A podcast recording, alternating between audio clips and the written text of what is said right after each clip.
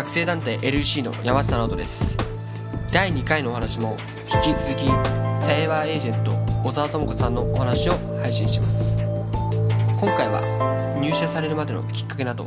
核の部分が中心となっています。ではお聞きください。どうぞ。あのちなみにそのアメその入社してからってすぐにはあれですかそのそうですね。アメその風呂アメメブ風呂ロ？じゃないんですよ私。ちょっと長いんですけども。サイバーエージェント入社する前にインターネット広告事業本部の方で内定者アルバイトをさせてもらってちょっと営業のアシスタントで仕事をさせてもらってたんですね。で、まあ、理由は入ってからすぐに成果出したかったんで先にでも学んどこみたいなあと会社に慣れたかったしっていうのがあって営業の仕事をしてたんですけど学校行きながらスーツ着て朝7時会社行ってで2分だったんで6時ぐらいからゼミが5時ぐらい開けてで9時に終わるんで11時で9時に終わって会社戻ってきて11時まで仕事みたいな結構ハードですいやでねも立ち上げだったんですよ。であのメンバーにならないかって声をかけていただいてでもう入社してすぐに営業やると思ってたのにいきなりなんか立ち上げみたいな「いややりますやります」みたいな。なってで来ました。行った時に立ち上げなんで何でも嫌なんですよ。それこそあの最初のミッションは、えっと、サイト作るんでこのサイトに口コミ1万件集めてくれって言われて結婚式場の。え1万件ですか？リリースするまでにしかもオープンが2ヶ月ぐらいあ2ヶ月しかなくてあってオープンまで2ヶ月間でですか？みたいになって。でそれを任せてもらってその当時私が知ってるだけのインターネットの広告の知識も使いつつでもそんなん全然みじんにもならないから先輩社員とかに相談したりと1万件集まったんですよ。リリースまでになんとか。で、まあ、そういう、まあ、要はプロモーションの仕事ですね。あの広告プロモーション宣伝広告。とかあとは、えっと、会員獲得みたいなそういうウェブプロモーションの仕事をウェディングパークという会社でやったりとか。でもそれだけじゃなくてコンテンツの企画結婚式を探す人が見に来るサイトなのでどういうコンテンツがあったらみんな見てくれるかなっていうのでコンテンツを企画してでそれの制作ディレクションデザイナーさんと打ち合わせしてあと取材行ったりとかライターさんがライターさん呼んでやったりとかアレンジしたりとかっていう仕事とあとあとは広報ですねその自分たちの会社でこんなことやったトピックスを B2B あの広告でもあるので式場さんからお金をもらうサイトでもあるので日経とかに出ることが結構ステータスになるんですよ。なので日経の記者さんとかとやり取りしたりとかっていう広報の仕事とあと営業もやってたんですけど営業はあの実際にそのうちに載せませんかっていう営業ですね。とかあとはその実際に広告商品の開発。こういう商品があるとお金出してもらえるねっていう企画の開発とかすごい何でも嫌なんですよ。本当に何でも嫌なんですよ。広報も営業も取材も企画もってほぼなんか全部ですよ。経営だけやってませんみたいな。でもね、まあ、これ全部一緒になったわけじゃなくて、まあ、その都度でここ集中してみたいな感じがあったんですけどでちょうどね、えっと、今から2年3年2年前ですか2年前のこのぐらいの時期にあのアメーバの中で女性系のアメーバ GG っていうのを立ち上げをやらないかって社長に声かけてもらって、その立ち上げでアメーバに来ましてで1年ぐらい立ち上げてその後去年のあ一昨年かもう一昨年の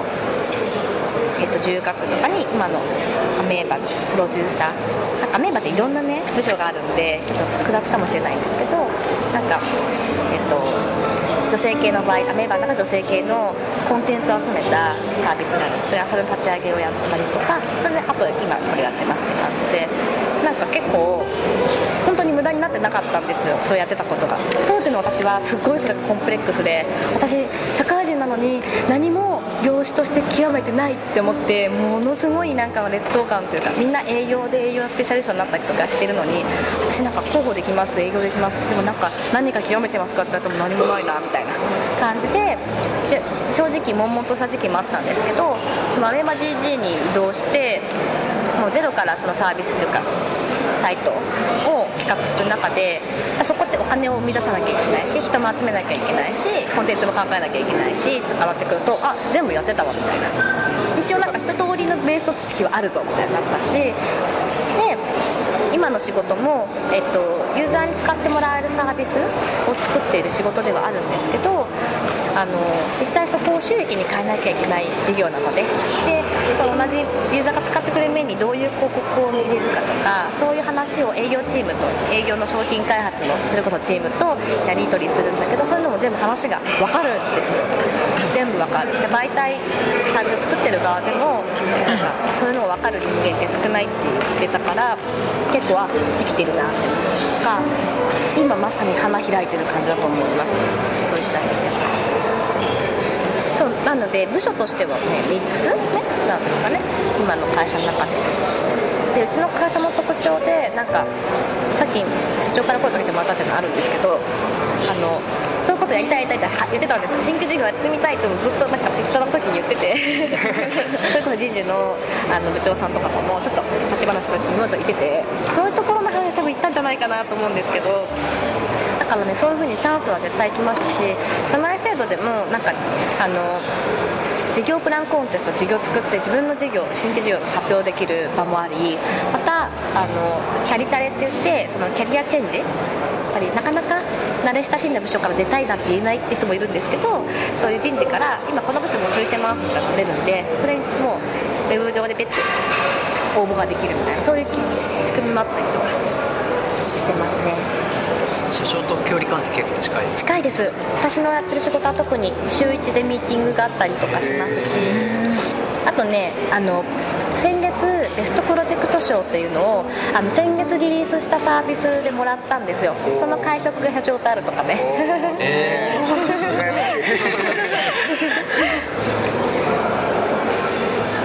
なのでなんか社長って私たちのさ事業は最終決決済決済者が社長藤田なんですね。なので藤田に OK って言ってもらわないとできないん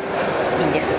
まあやっていいよって言われたら勝手にやっていいんですけど結構藤田が気になるものとか気にしてるものとかは、まあ、月1報告しなきゃいけないしこういうふうにやりますとかこういう見せ方ですとかしまいにはだから本当さっきのラベリングまで指摘されるのでこれ分かりづらいんじゃない？あそうですね。そうなんです。なので結構ね距離感はものすごく近いですね。こう IT 業界って、はい。あの参入障壁が低い分、はい。やっぱ相手企業がすごい多いと思うんですよ。そうだと思います。特にあの本社のミッションのステートメントの中で、グローバル企業を目指すことだったんですけど、はやっぱりこうこれからグローバルの流れの中で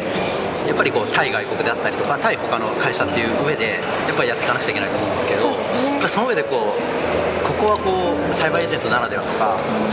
ここでこう気をつけてますみたいな力入れてることとかありますか？ねもうそうですね。会議の中で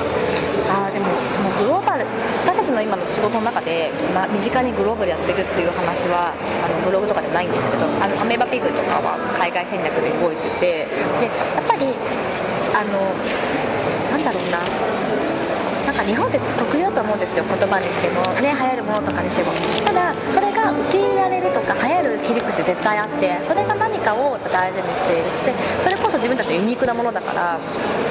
本当にこう作ってる人たちはすごい自分たちが作っても自信を持っていてあ自信というか誇りを持っているんですよ。なのでこういうものであれば流行るね。まあやってみないか分かんないんですけど。日本で流行っててで日本で流行ってるものも海外の人の感覚がいい人たちに入ってくるじゃないですか。傾向を見てみるとかあとはうまく使う Facebook とかねそういうねああいうねグローバルでやなんかいけてるものに乗っかるって方法もあるだろうしわかんないけどなんかいろいろとやり方はあると思います。本当に全部自分でゼロから作って海外進出するって相当大変なのでそこは多分事業判断事業のね戦略だと思うんですけどやり方はいくらでもあるんじゃないですか。でも言葉の壁は結構やっぱり高いんじゃないかなと思いますなんかアメーバピグを Google の方が最近見たらしくて、はい。それで拍手喝采だったって藤田さんの Twitter かなんかに出てておおそうなんだと思ってなんか一時期なんだっけあれなんか2次元のさ3次元のさネットでセカンドライフ？あそうセカンドライフが流行りかけたけどダメだったみたいなのあるじゃないですか。だから難しいじゃないですか。ですよね。アメーバピグぐらいに、なんかシンプルな方が多分これからもしかしたら流行っていくのかなうん。というかね多分私たちのサービスで前提は誰でも使えるものっていう。だから難しさとか分かりにくさっていうのは排除していく排除していくっていうかそこそこなんか一部の人しか使いませんよってサービス作ったってなんですよ。なので誰でも分かるよ誰でも分かるしやりやすいし分かりやすいよっていうのを作っていくことが大前提でフィグも基本そういう風にしたから誰でもとっかかりやすい。あんなリアルなアバターとかだったらさ本当さあーみたいなさ思い。ちょっと引いちゃいますよね。なんかそうそうそう。あれはあえてこうなんだっけ見通しにするとかもまあデザイナーさんのこだわりでもあるんですけどそういうベースがあってあその誰でも使ってもらえるっていう幅を今は日本になってますけどそれをこう世界に広がっていったらいいんじゃないかなって。絶対面白いですよね。でいいものを作ってればいつかは使ってもらえるんじゃない？ちょっとさっきの話と仕掛け方と相反しますが。サービスを使ってる本当に作っている純粋な作ってる人たちは本当にいいものを作るっていうのをすごいこだわっていて。で私たちみたいなプロデューサーがそれをいいものをどう仕掛けるかあと広報とかも一緒にやってさらにその広げていくっていうそういう風に仕事をしているのでいかにユーザーにとっていいものかっていうことですかね。まあ、メディアの話なんで多分代理事業とかの話になると今度はクライアントのねニーズを満足させるための成果をどういう広告を、まあ、そもそもどういうところに出すかとかどういう表現にするかとかそういうプランとかものすごく出るんですけどちょっとその辺はよくわからない。ですね次にはい、はい。じゃあ今のまあそのまあそのアメブロの、えっとまあ、魅力とそのやりがいについてちょっとじゃあやりがいです魅力とかって、まあ、他の事業とかと比べてこういうとこ優れてるとかあ多分かなりそのお話ししてた通り、まあ、いろいろある中で、やっぱり自分がこのまあプロデュース、まあ、プロデューサーとしてやっている中でやっぱり他にはない魅力というかそういうのもありましたら。そうですねりユーザーに使ってもらえるその仕組みを作っているっていう自分たちで作っているっていうのが最大の魅力ですね。であの そうですね。すごく嬉しいです。なんかリアルにユーザーさんと話す中でこの仕組みがあってアメブロがあったからこういうことができましたとかアメブロのこの機能があって本当に嬉しいですとかそういう声でそれを実際に本当使ってもらってるっていうリアルな感覚ってなかなか持てないと思うんですけど例えばデザデナ服のデザイナーさんでね自分が作った服を着てる人ってどれだけいるんだって思うじゃないですか、まあ、出会えたらそれこそわすごいって思うけどネットのサービスってリアルに今日何人使ってるって分かるしまあ、あとはその実際にユーザーさんが記事を書いてくれたりするのも見えるし、まあ、批評している方もいる見れば分かるしリアルにこう自分たちが作っているものを使ってくれる人がいるんだっていうのを体感できる仕事がすごく魅力的です。あと、うん、私みたいにいろいろやりたい人にとってはなんかいろいろ勉強できる仕事なのでそれこそシステムの知識もあった方がいいしできればデザイナーみたいなそういう美的な感覚もあった方がいいし、まあ、でも一番忘れちゃいけないのはユーザー感覚であのそうなんですよ。これちょっと大事にしていることとかかぶってくるんですけどその自分基準って必要っちゃ必要なんですよ。自分でどう感じるか自分が楽しいと思うかどうか思うかとかってすごい自分としては大事なんだけど使い込んでは使い込んでいくほど多分通常の顔へずれてくることも感じなきゃいけなくてで私がやってる仕事なんか本当にどの人でもっていう前提があるから使い込むとだんだん離れてくるんですこのどの人でもって視点を忘れないようにしなきゃいけないっていうことが結構ありまかなりそのブログにしてもい。ろんなライブドアでしたりとか、まあ自分も前回この話をしたかもしれないですけど、まあ、自分もちょっとブログ入ってるんですけど、まあ、アベブロに、まあ、しようかな。とかいやしようかなってちょっとあの今なんかちょっとよく分かってなんかブログって正直その仕組みというかやっぱやってる中でなかなかあの他のそのなんか芸能人の方とかその自分の今そのお世話になってる、まあ、ポッドキャストの方もみんなアメブロ使ってるんですよだからそれだけやっぱアメブロってすごいというかまあ認知もされてますしやっぱり多分芸能人とかってすごいやっぱ使ってますもんね。そうですね。だからその辺ってすごいその、まあ、ユーザーにやっぱり認められてるというりがとうございます。やっぱりそこは素晴らしいなんかかなんかこういやななんだお前っていうか。あの私もちなみにあの昨日あのアメブロをとりあえず解説しました。ありがとうございます。ありがとうございます。何も書き込んでないんで今日今日帰ったら書くつもりなんですけどそのなんかやり方の説明が出てきたのがすごい分あかりやすくて。マイページのでしょ、はい。私あれ作ったの？あ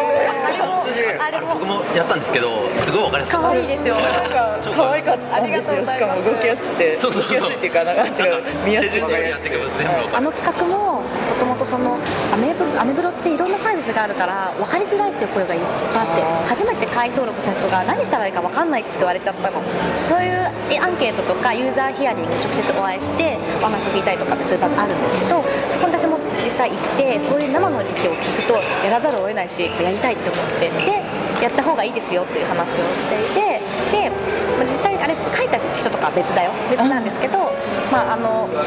あそこに至るまで関わったのですごいそう言ってもらえてすごい嬉しいです。時間とかあれもね長すぎちゃいけないしかといって端折って。もいけないしで掲示板とかあのタイムタイマー出てる方が人間として安心感あるじゃないですか。とかっていうのとかもあったりとかなんかすごいいろいろと試行錯誤の結果なんですよなんか時間もちょうどなんていうか理解しやすいというかなんかコンパクトに収まってる感じでなんか重要なこととかが分かったので書こうと思ったんですがネタがなんかちょっとネタがなか。ったねそうですよね。意外とネタ難しいですよね。一発目のネタってなんか何書いていいか分からなくて。始めましたぐらい全然いいんですよ。やっぱやるからにはなんか結構アクセス数の上の方を狙いたいというか例えばそのビジネス書とかどういう意味になります？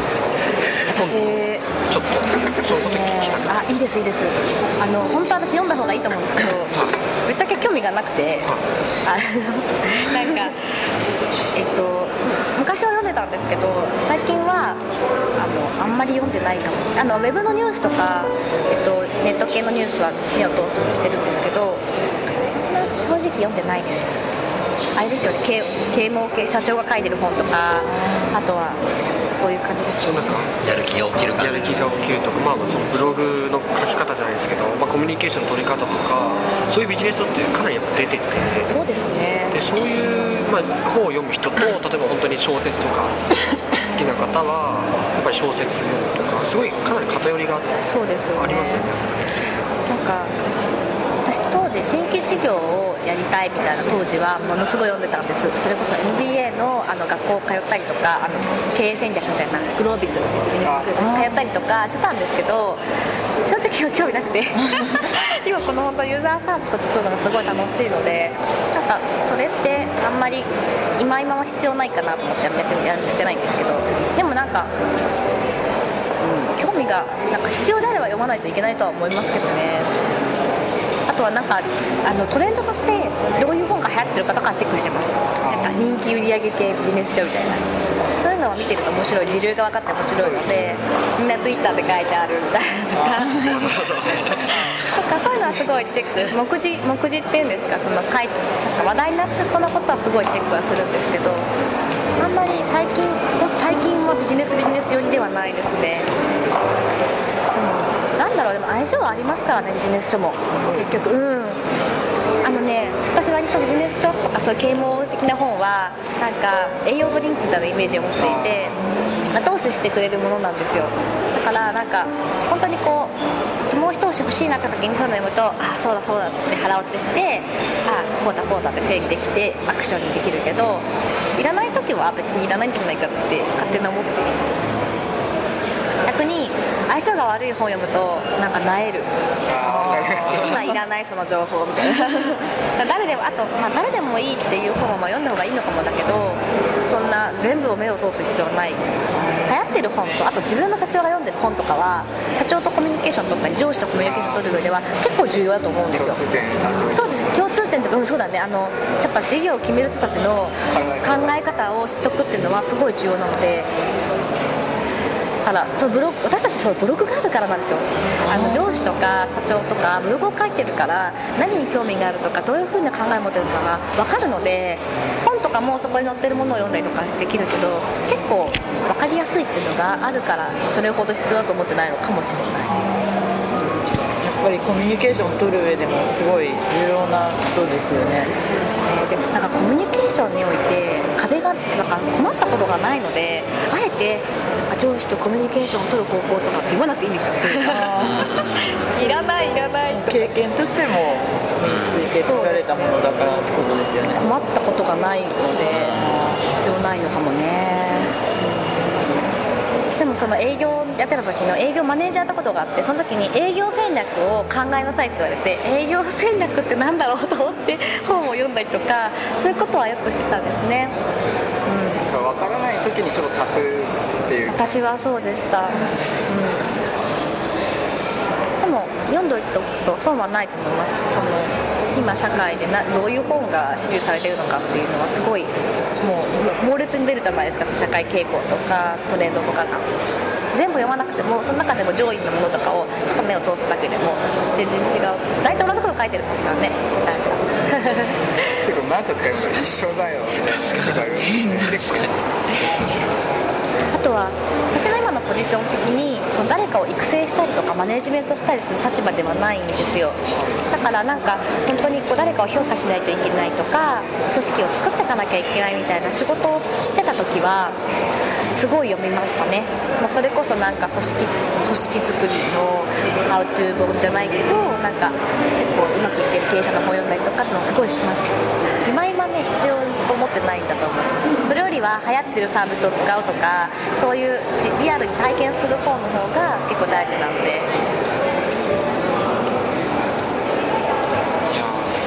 ありがとうございます。なんかすごいなんかやっぱり人に人によるんですよねやっぱりその本にしても。やっぱり読む人もいれば読まない人もいますしそういう部分をやっぱ聞けてすごい自分の参考にします。はい。でも結構ね読まなきゃいけないと思うんですよ。読まなきゃいけないと思うんだけどそう読んでるぐらいだったらブログいろんなブログ見てる方が楽しいしそうなんです。あとなんか好きな子だったら楽しいし怠けてるのかもしれない。その好きなことが巡り巡って多分つながるっていうの